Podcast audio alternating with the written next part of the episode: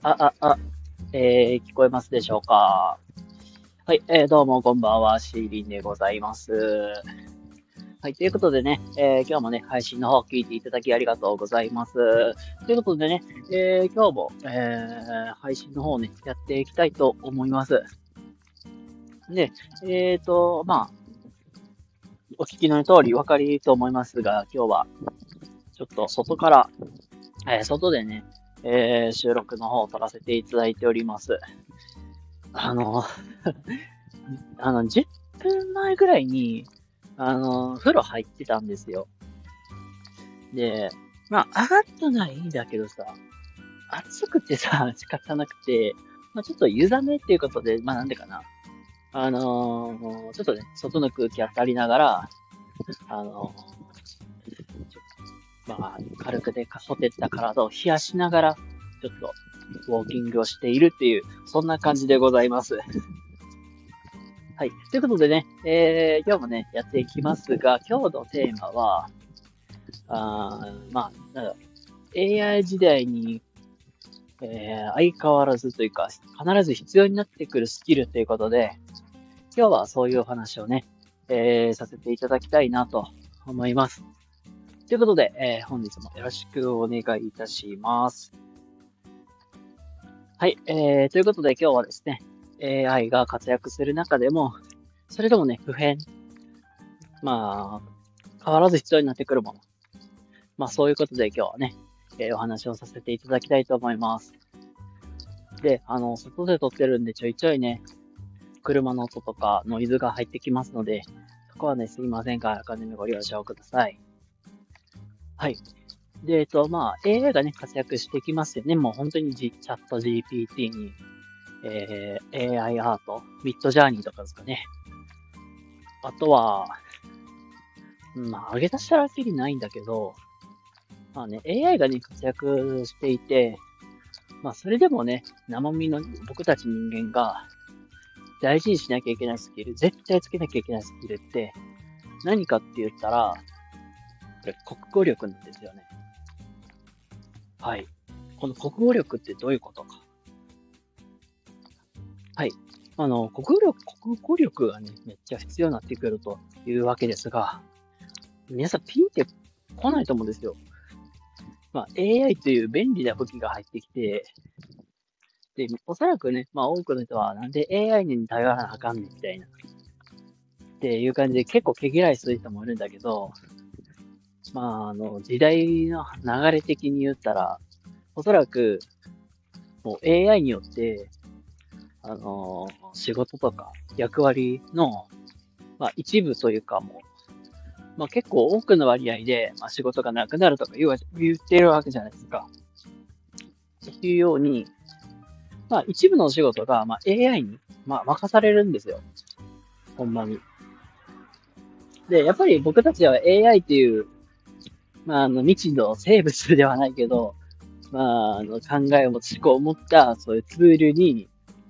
そう、一緒に仕事をしていかなきゃいけないわけなんですよ。で、まあ、あの、実際に、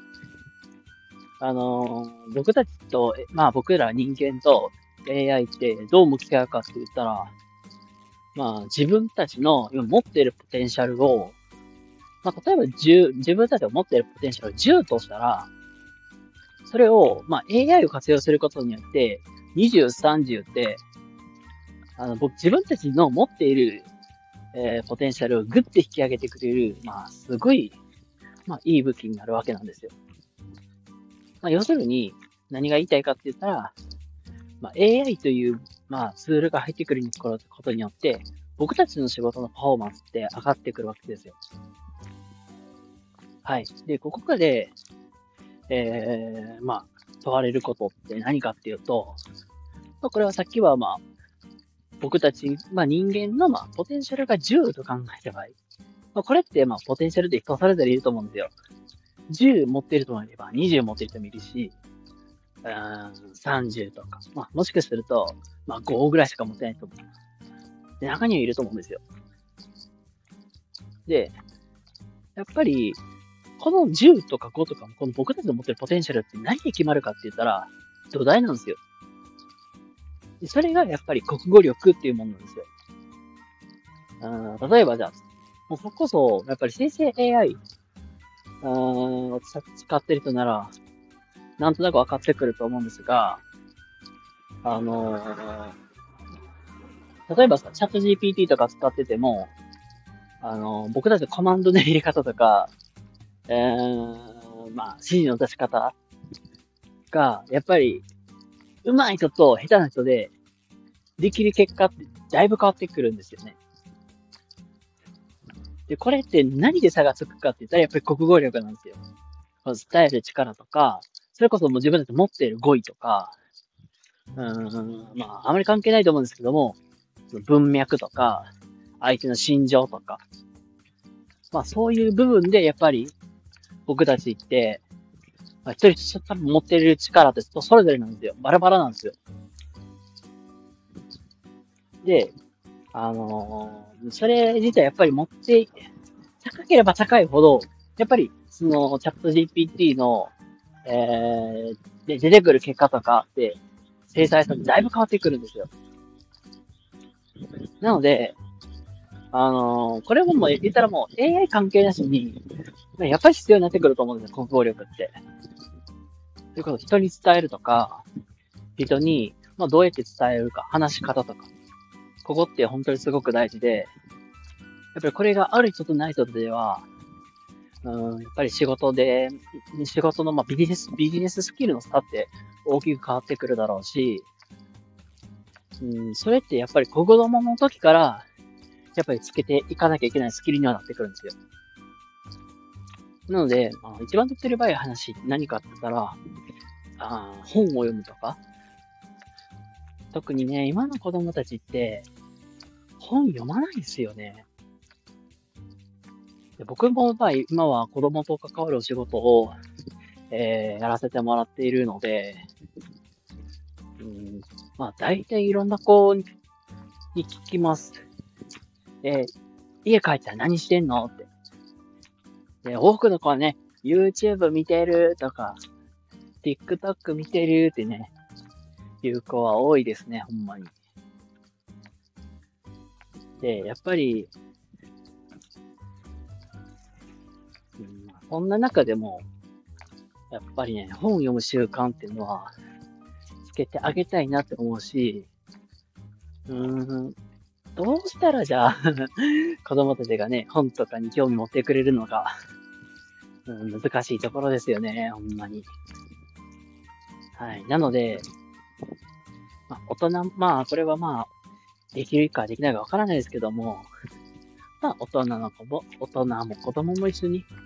まあ、本読むっていうことをやっていくっていうのも一番、手っ取り早い方法なのかなと思います。なんかね、まとまってないですけども、まあ今日の話の、まあ、えー、まあ、要約というか、まとめを言うと、やっぱり、まあ、えー、生成 AI が、まあ、出てきてる中でも、それでもやっぱり必要なスキルって何かって言ったら、あの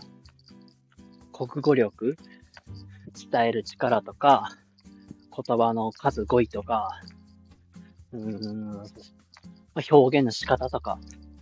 まあ、そういう部分で、がやっぱり必要になってくるけど、それって、うん、まあ、大人になってから身につけるっていうよりは、子供の時から本読んでるとか、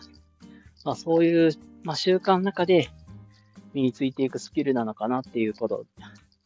かなと思いますので、あの、よ、うん、まあね、子育てされてらっしゃる方とか、もしくは僕みたいに社会人で働かれてる方とか、うん、あのー、ちょっとの時間でもいいのでね、えー、本を読む、そんな習慣をね、作っていくといいかなって思います。ということで、あのー、だらだらと話しましたが、伝わってるかな。ということでね、あのー、またどこかでお会いしましょう。それではまた次回お会いしましょう。またね。バイバイ。